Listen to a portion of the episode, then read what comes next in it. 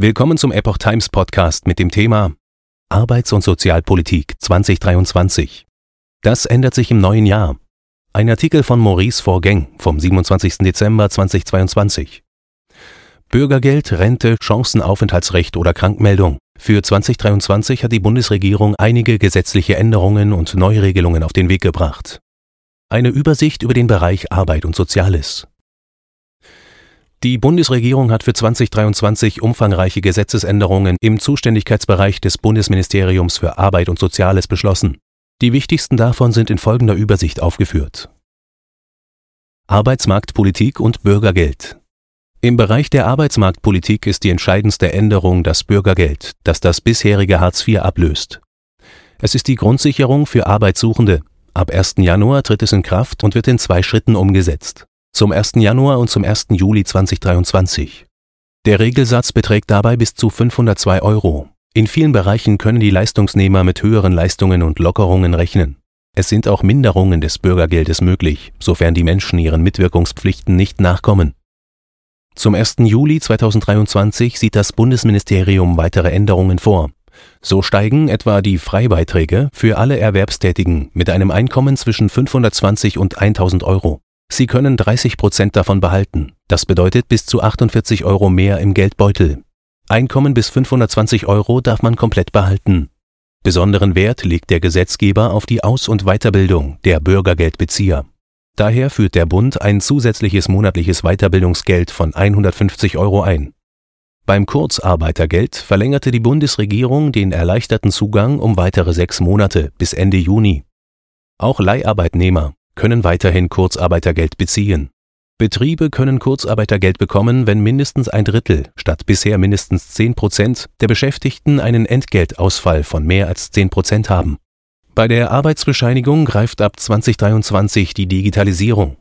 Arbeitgeber können das für einen Anspruch auf Leistungen erforderliche Dokument dann nur noch elektronisch an die Agentur für Arbeit übermitteln. Die Bescheinigung in Papierform entfällt. Die Arbeitnehmer erhalten von der Agentur für Arbeit einen Nachweis der vom Arbeitgeber übermittelten Daten. Bereits am 2. Dezember beschloss der Bundestag das Chancenaufenthaltsrecht. Dadurch erhalten alle Asylbewerber grundsätzlichen Zugang zu den Berufssprachkursen ebenso wie zu den Integrationskursen. Das Herkunftsland und ihr Einreisedatum nach Deutschland müssen die Behörden nach dem Beschluss nicht berücksichtigen. Die Regelung betrifft rund 136.000 bereits in Deutschland gut integrierte Menschen. Krankenschein, der gelbe Schein wird digital.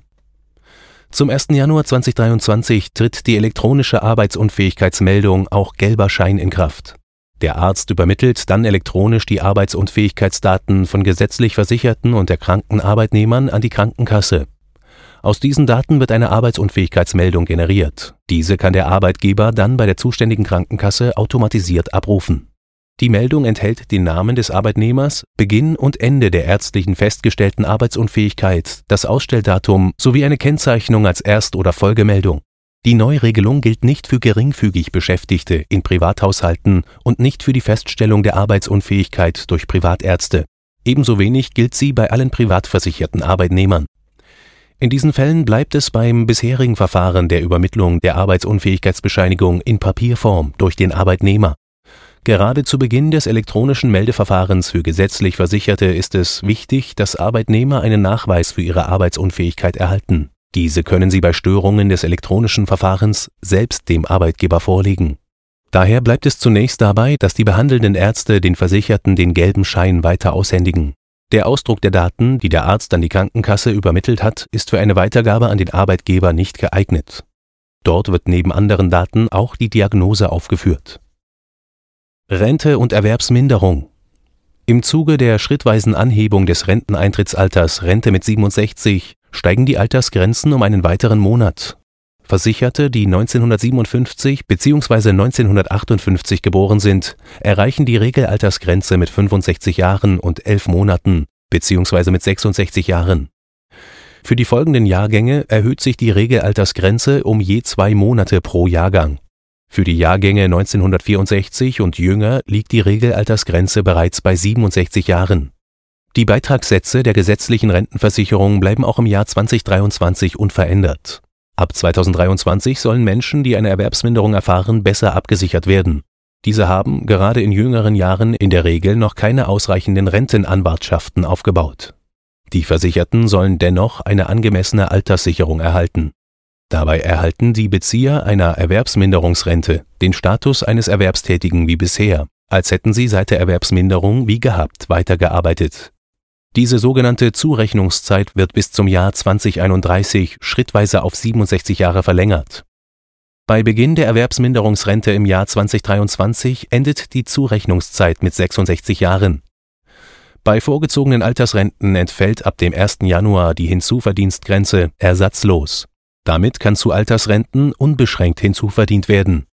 Die Hinzuverdienstgrenzen bei Renten wegen Erwerbsminderung erhöhen sich ab Anfang 2023 deutlich. Soziale Entschädigung und geschütztes Vermögen Zukünftig ist Mutterschaftsgeld nicht mehr als Einkommen zu berücksichtigen. Auch Einkommen von Schülern oder Auszubildenden gilt künftig ebenso als weitgehend freigestellt.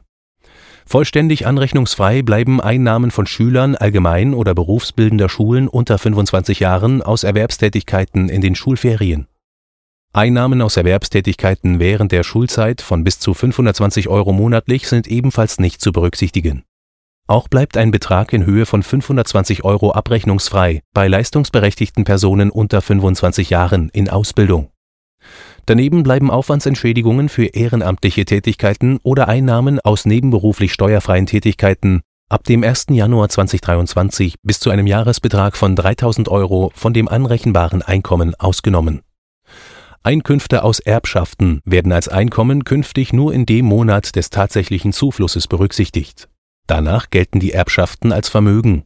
Ab 2023 wird zudem ein angemessenes Kraftfahrzeug mit einem Verkehrswert von maximal 7.500 Euro dem geschützten Vermögen zugeordnet.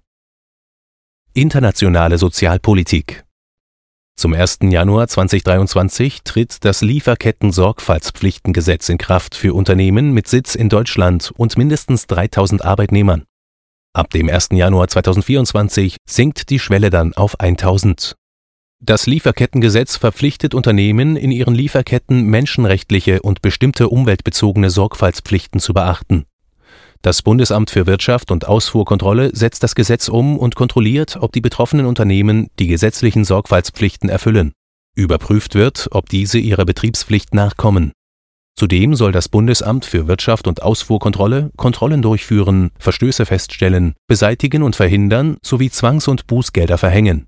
Das Amt wird für die Unternehmen noch schriftliche Anleitungen entwickeln, um sie bei der Umsetzung ihrer Sorgfaltspflichten zu unterstützen